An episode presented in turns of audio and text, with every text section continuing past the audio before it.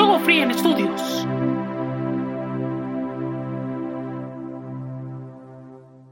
Damas y caballeros, bienvenidos al podcast de Sugo Frien llamado Sugo Wikidia, dirigido por el equipo de Sugo Frien y narrado por David Cito.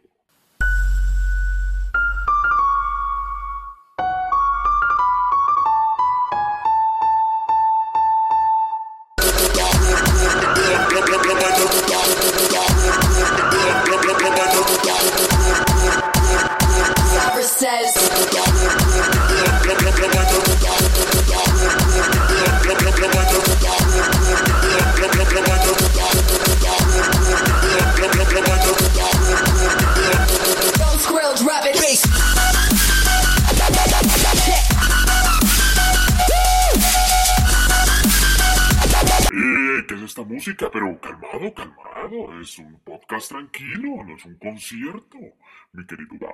No aprecias el arte, no aprecias el arte.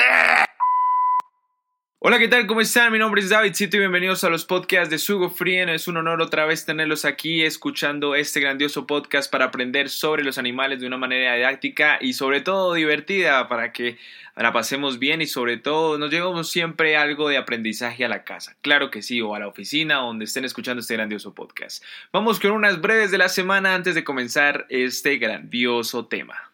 Breves de la semana, Sugo Frien. Queremos agradecerles inmensamente por todo el apoyo y cariño que le están dando al proyecto de Sugo Free. La verdad, para nosotros es una felicidad enorme crecer y tener una comunidad bastante grande como es la que tenemos hoy en día y esperamos crecer aún más. Y sobre todo, muchas gracias también por apoyar en los proyectos que también estamos generando. Como saben, en los episodios pasados, bueno, hace buen tiempo, estuvimos eh, hablándoles acerca de un proyecto que está haciendo la WWF llamado Generación 10, que es un proyecto en el cual muchos jóvenes se reúnen para participar en diferentes proyectos tanto de empresas como de marcas y esto eh, ayudando principalmente a toda la parte de la biodiversidad y también sobre el ecosistema que es un principio fundamental de la WWF. Queremos comentarles que por parte de Sugo Frien estamos trabajando con diferentes marcas y con diferentes jóvenes sobre un proyecto que se llama Gran Cuenca del río Teusaca. Es un río que queda ubicado en la sabana de Bogotá en el cual Sugo Frien y diferentes personas estamos eh, haciendo una labor de mirar qué eh, especies se encuentran en el ecosistema y sobre todo también aprender sobre eh, este proyecto de cómo cuidar los ríos a nivel eh, nacional, obviamente. Es algo impresionante estar en estos grandiosos proyectos y sobre todo trabajar con todos los jóvenes del país para tener un mejor futuro y que seamos conscientes de poder cuidar nuestro planeta. Si ustedes quieren estar y eh, obviamente inscribirse en estos proyectos de generación 10 de la WWF para trabajar con nosotros o también trabajar con algunos otros proyectos cuidando el planeta, les vamos a dejar el link en la parte de la descripción se pueden inscribir y pueden estar atentos a eh, los nuevos proyectos tanto de emprendedores como de marcas y sobre todo también de personas que ayudan al planeta. Así que nos vemos allá con el proyecto Generación 10 y quiero mandar un saludo a todos los del proyecto de la Gran Cuenca que los queremos muchísimo a todos esos jóvenes que nos están apoyando. Breves de la semana, Sugo Frien. Estamos muy contentos de formar parte de la Copa Overwatch Colombia en su edición Latinoamérica que se está realizando en esta cuarta edición y nosotros somos marca patrocinadora junto a MCI y Cooler Master. Es algo impresionante otra vez estar en este grandioso torneo y sobre todo eh, apoyar el talento competitivo de Latinoamérica y entrar en el mundo de los esports con nuestro proyecto de Sugo Free. Si ustedes quieren ver las partidas ya están eh, disponibles y se transmiten los días martes, jueves, sábados y domingos desde las 9 de la noche hora colombiana, 11 de la noche hora chilena y hora argentina. Transmisión exclusiva por la plataforma de Facebook Gaming y Twitch, link en la parte de la descripción y nos vemos por allá apoyando el talento competitivo de Latinoamérica. Breves de la semana, Sugo Frien. Ya para terminar, queremos comentarles que estuvimos en la plataforma de Stitcher como recomendados en la sección podcast. Es algo impresionante porque es una plataforma de podcast en inglés, entonces estamos muy contentos. Un saludo muy especial a todos los que nos escuchan en esa plataforma y recuerden que eh, esa plataforma tiene traducción exclusiva en inglés, así que muy, muy, muy contentos. Traducción Very Happy Yes. Eh, mira el caballero ahí todo bilingüe. También nos preguntan que si haremos otro preguntas y respuestas y si haremos eventos en formato presencial. Queremos comentarles que por el momento no se tiene pensado hacer eventos presenciales por cuestiones de la pandemia, pero estaremos avisándoles a través de las redes sociales. Además que el preguntas y respuestas último fue increíble con Carlos Vargas, pero esperamos hacer el próximo. Eh, bueno, en otro especial, así que estén muy, muy pendientes. Ya con esto terminamos las redes breves de la semana. Breves, así es, breves de la semana. Ahora sí, terminado las breves de la semana, arrancamos el grandioso podcast que tenemos el día de hoy con un tema que, bueno, va a ser difícil de explicar, pero vamos a mirar si lo podemos hacer.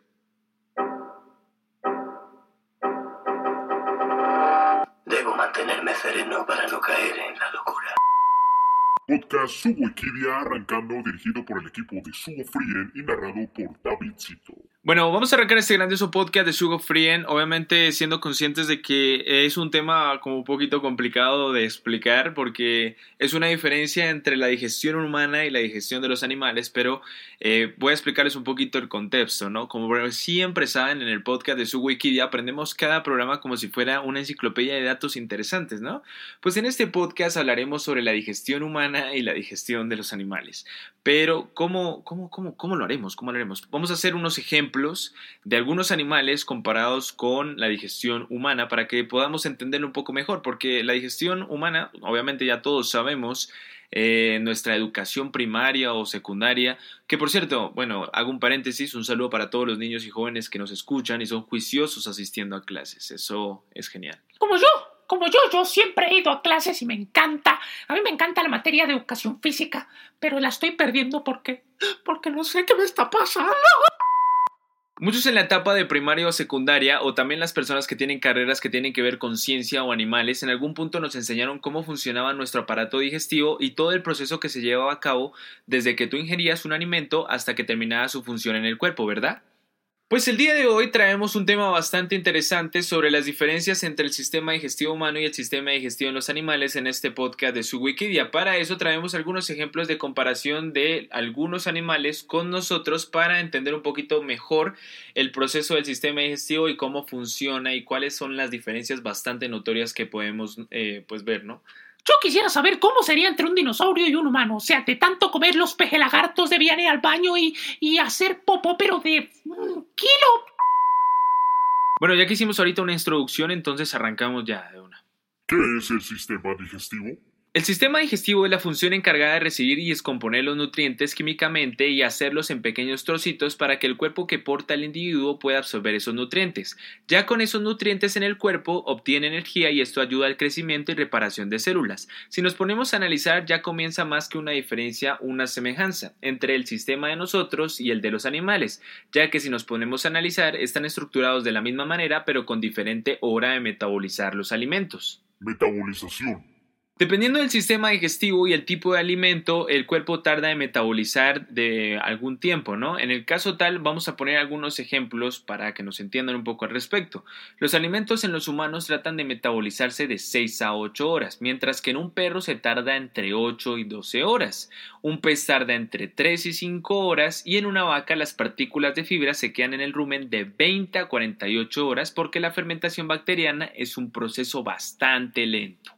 Oye, Dad, ¿es verdad que las vacas tienen cuatro estómagos? Los bovinos tienen cuatro cavidades, un retículo, un omaso, un ahumaso y el rumen, que es uno de los más importantes en la digestión en los bovinos, pero eso lo hablaremos un poquito más adelante. Es increíble. Imagínate tener cuatro estómagos. Yo podría comer de todo y no me podría cansar. Esmalte dentario. Como saben, todo lo que digerimos lo trituramos a través de los dientes. Resulta que nuestros dientes tienen un esmalte. Ah, como ese esmalte de las uñas que se aplican. Ah, pues a la próxima entonces yo me aplico en los dientes esmalte, pues mijo. Lo que dice David Jr. es peligroso. No hagan eso en su casa, por favor. Respeten, no tienen problemas mentales. El esmalte dental es la capa más superficial de los dientes. Su función principal es proteger y dar la resistencia adecuada a los dientes para cumplir con la función de la masticación. Proceda a la masticación. Resulta y pasa que en los animales el esmalte dentario es más fino que el nuestro, lo cual permite que puedan comer cosas más duras que nosotros y resistan más el tiempo de masticación. Ejemplo Sugo. Vamos con el ejemplo de los caninos. Cuando nosotros comemos pollo siempre dejamos los huesos porque nuestro sistema no permite que podamos comer los huesos o como se dice comúnmente rumiarlos, mientras que en los caninos posee una fuerza bastante increíble en sus dientes y un sistema digestivo que permite que puedan ingerir los huesos. Ojo, muchas personas que trabajan por la parte de los animales no recomiendan darle hueso a los perros por cuestiones de obstrucción o problemas con heridas en la boca, pero existen huesos que se les pueden dar a los perros. Es importante que consulten con un veterinario antes de darle algún snack de hueso. Lo advertimos, pero es un grandioso ejemplo. Sistema digestivo incompleto. Una de las diferencias más notorias entre nuestro sistema digestivo y algunos animales es el sistema digestivo incompleto. El aparato digestivo incompleto es aquel donde el tubo digestivo o el tracto gastrointestinal tienen solo una abertura, o sea, me refiero a que es el mismo órgano, mientras que en el sistema digestivo completo encontramos dos aberturas, la boca y el ano. Ejemplo. Un ejemplo muy notorio son las medusas. Las medusas se caracterizan por comer más que todo plancton. Muy bien, Bob Esponja. Voy a jugar contigo. Estos animales tan llamativos están dotados de una cavidad única, que es la boca, y seguidamente se encuentra su cavidad gastrovascular. Además, esta cavidad funciona como su sistema para distribuir todos los nutrientes, el oxígeno y como su sistema excretor. En cambio, en nosotros nuestro sistema digestivo es bastante completo. Recuerden que nosotros tenemos boca y ano, además de todos los órganos que lo forman, boca, faringe, esófago, estómago, intestino delgado, grueso, recto y ano, como glándulas anexas que poseen las salivales, el hígado y el páncreas. Diferencia notoria, ¿no? O sea, ¿te imaginas comer y en ese mismo eh, cagar? ¡No! Es una grandiosa ventaja que tenemos, así que gracias a Dios estamos muy bien con nuestro aparato digestivo.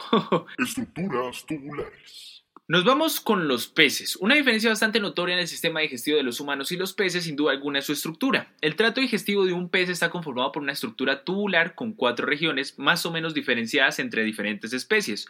Una región inicial, una cavidad bucal, un tracto digestivo anterior compuesto por un esófago, estómago y píloro y una porción media de mayor longitud donde pueden encontrarse los ciegos pilóricos y una región terminal cuya abertura final es el ano. A diferencia de los humanos y animales donde la digestión comienza en la cavidad bucal, en la alimentación de los peces el proceso digestivo comienza en el estómago y la absorción de nutrientes se produce a nivel intestinal. Raciones máximas. El cuerpo humano ingiere buena cantidad de nutrientes para el día a día. Sugo Frien presenta recuerdos de tu niñez e infancia.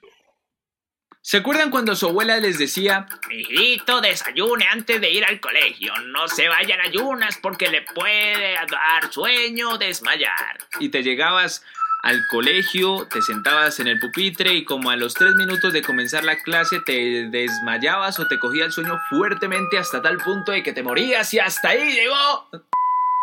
Pues resulta y pasa que los humanos debemos adquirir buenos nutrientes para poder enfrentarnos cada día ya que perdemos buena energía con cada transcurso de hora que pasamos. Por eso tenemos nuestra dieta a base de tres alimentaciones, el desayuno, el almuerzo y la comida. Bueno, y una merendita por ahí de vez en cuando, ¿no? Y una cervecita, ¿no? Ahí una chelita suave. Pero tú eres menor de edad, no deberías hablar de eso. Sí, sí, sí, perdón, no dije cerveza, dije juguito, juguito o, o tampico. Tampico, ¿dónde está mi Tampico? Producción, mi Tampico.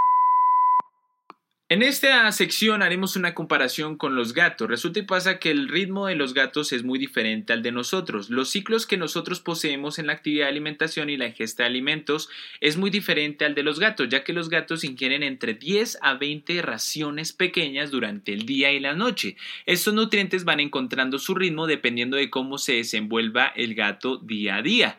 Además de que sabemos que los que tenemos gatos, eh, la mayoría de tiempo nos damos cuenta de que duermen mucho entonces pueden entender un poquito mejor. Y como dato curioso, quiero comentarles que el impulso predador de un gato es tan fuerte que los gatos dejan de comer para capturar una presa. Esta estrategia les permite realizar múltiples matanzas y optimizar su disponibilidad de alimento. Ahí está tu dato curioso. Digestiones lentas. Al principio del podcast hablamos sobre cuánto era la duración de una digestión normal en nosotros, que más o menos era de un tiempo entre 6 a 8 horas.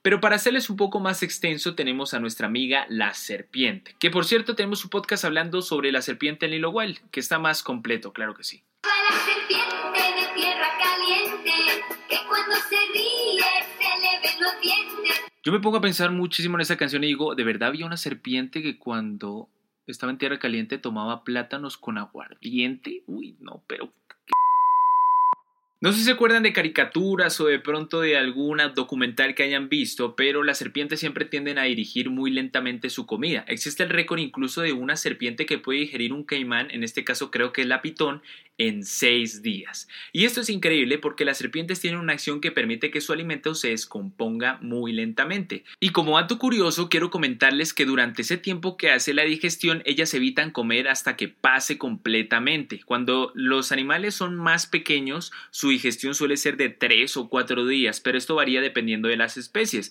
Por eso, al tener un metabolismo bastante lento, se alimentan con poca frecuencia. Una pregunta. ¿Y cuántos se tardarían en comerse a un humano?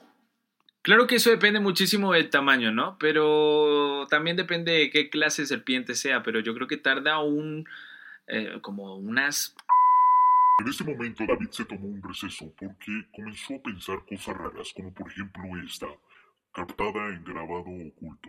Como en la canción, ¿cuánto tardará en digerir un aguardiente una serpiente? No, esto me tiene loco, loco, no sé qué hacer, no sé qué pensar. Está demente, critica a la gente porque come plátanos con aguardiente. Rumiantes. Bueno, ¿se acuerdan que íbamos a hablar un poquito acerca de por qué el rumen era una cosa bastante importante en la vaca en el sistema digestivo? Pues resulta y pasa que en los rumiantes su sistema digestivo es bastante extenso, ya que su proceso quizá de todos los animales es el creo que es uno de los más largos, ¿no? El estómago de un rumiante ocupa casi el 75% de la cavidad abdominal, llenando casi todo el lado izquierdo y extendiéndose bastante hacia el lado derecho. Sus cuatro compartimientos, el rumen y el retículo, comprenden el 84% de volumen total del estómago. El omaso el 12% y el abomaso el 4%. El rumen es el compartimiento estomacal más grande con capacidad para 150 litros en una vaca adulta. Además que un rumiante puede dar entre 25.000 y 40.000 mordidas diarias a su alimento en su cavidad bucal. Ahora yo les pregunto, ¿ustedes cuántas creen que hacemos nosotros? O sea, ¿cuántas mordidas creen que hacemos? ¿Ustedes cuando se despiertan así bien dormidos las cuentan? Nadie las cuenta. ¿Cuántas das, caballín? Traducción no las cuento. ¿Crees que voy a contarlas? Mi querido niño malcriado. Yo se las cuento. ¿Y saben cuántas doy? Doy... O sea... Momento Carlos Vargas. Mm, ¿qué? Momento Carlos Vargas termina. Ya. Muchos se preguntarán qué es el proceso rumiante y que de pronto lo escucharon de en las vacas, ¿no? Pues resulta y pasa que el proceso rumiante se produce cuando los alimentos vegetales se disuelven en la boca para masticarlos y mezclarlos con la saliva. Este bolo alimenticio se ingiere de nuevo y pasa al retículo.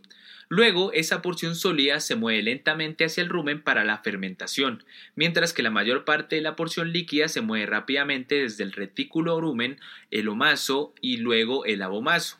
La parte sólida que queda en el rumen normalmente permanece hasta 48 horas y forma una capa densa en el rumen, donde los microbios pueden ser usados, los alimentos fibrosos, para ser precursores de energía. Por eso siempre cuando vemos en los paisajes mientras vamos viajando, si tenemos parientes que tienen una finca con animales, se darán cuenta que las vacas comen casi todo el día y siempre las vemos masticando. Eso explica su proceso.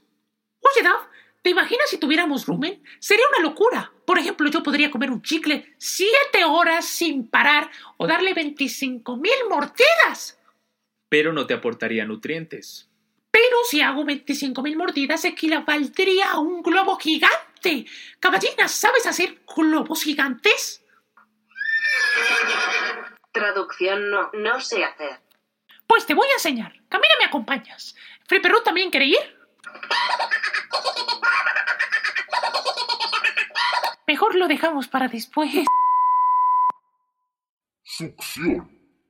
Ya para terminar este podcast vamos a hablar sobre los aparatos digestivos que poseen algunos animales como los insectos o lombrices. El sistema digestivo o canal alimentario de una lombriz es un tubo que se extiende desde la boca hasta el ano y está formado por la cavidad bucal, faringe, buche, molleja y intestino, por el cual pasa el material orgánico ingerido. Las lombrices de tierra no tienen dientes o en algún punto a ustedes los ha mordido una lombriz.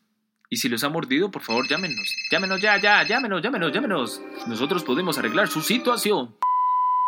Resulta que las lombrices tienen un aparato bucal succionador. ¿Qué es lo que hacen principalmente? Succionan la comida, la pasan por su buche y después de pasar por su buche pasa a la molleja, donde se machaca y se termina en su intestino donde pasa todo el material orgánico ingerido.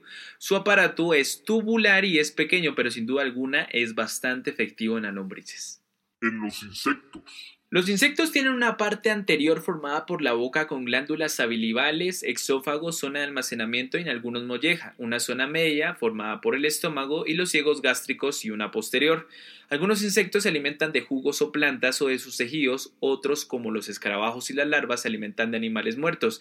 Recuerden que algunas veces que las larvas se alimentan de animales también vivos y lo que hacen principalmente es comer pues literalmente las nutrientes que también tiene animal vivo hasta pues exterminarlas, ¿no? Pero hay algunos insectos que como les digo se alimentan de jugos o plantas y en el caso tal de ellos poseen un aparato bucal que es un tubo que absorbe líquidos sin necesidad de picar. Esto aporta nutrientes que permiten seguir con su proceso de vida a todos los insectos que tienen el aparato bucal así extenso.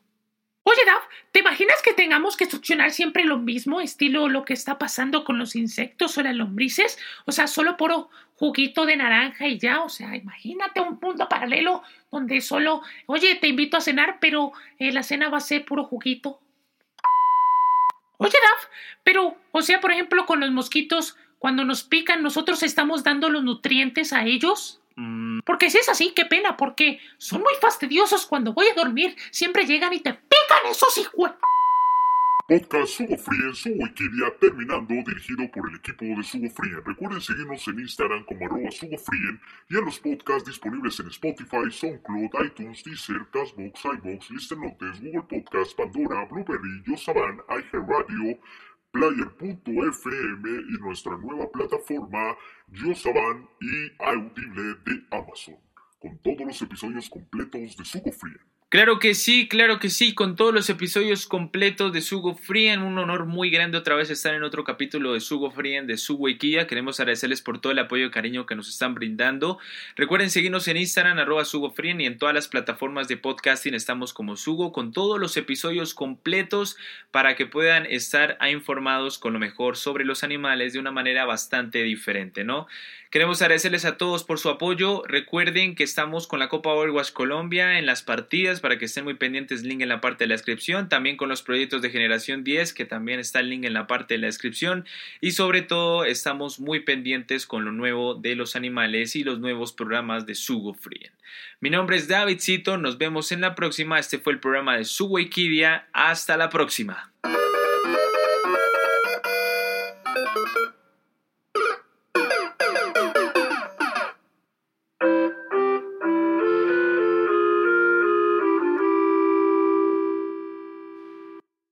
Mi pregunta es todavía si la serpiente puede aguantar tres de guaro sin emborracharse.